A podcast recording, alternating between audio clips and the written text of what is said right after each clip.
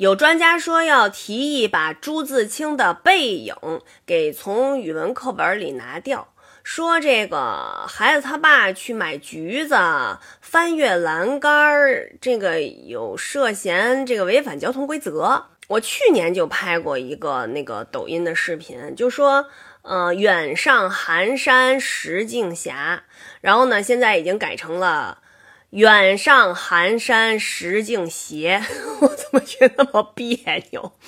还有那个什么一骑红尘妃子笑，现在得说一骑红尘妃子笑。所以呢，这个孩子呀，跟家长啊，就天天因为这个事儿在家里面打过。为什么呀？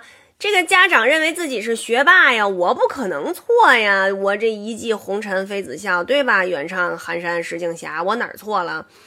那孩子就认为你是一个学渣啊！你连这个字儿你都念不准，是不是？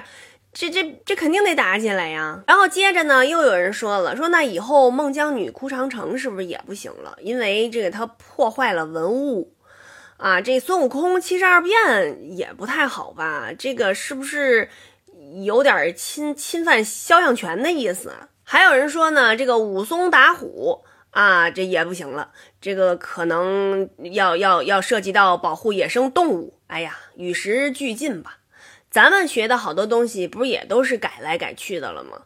就记着爸爸妈妈以前还写繁体字呢，咱们后来就是不让写繁体字了吗？都写简体字。我妈现在好多字儿她写着都特别别扭，就简体字她写着都特别别扭。所以还有好多约定俗成的读音，嗯，我觉得可能以后也慢慢慢慢都得改成，就是大多数人读着怎么顺溜。比如说是一幅画还是一幅画啊？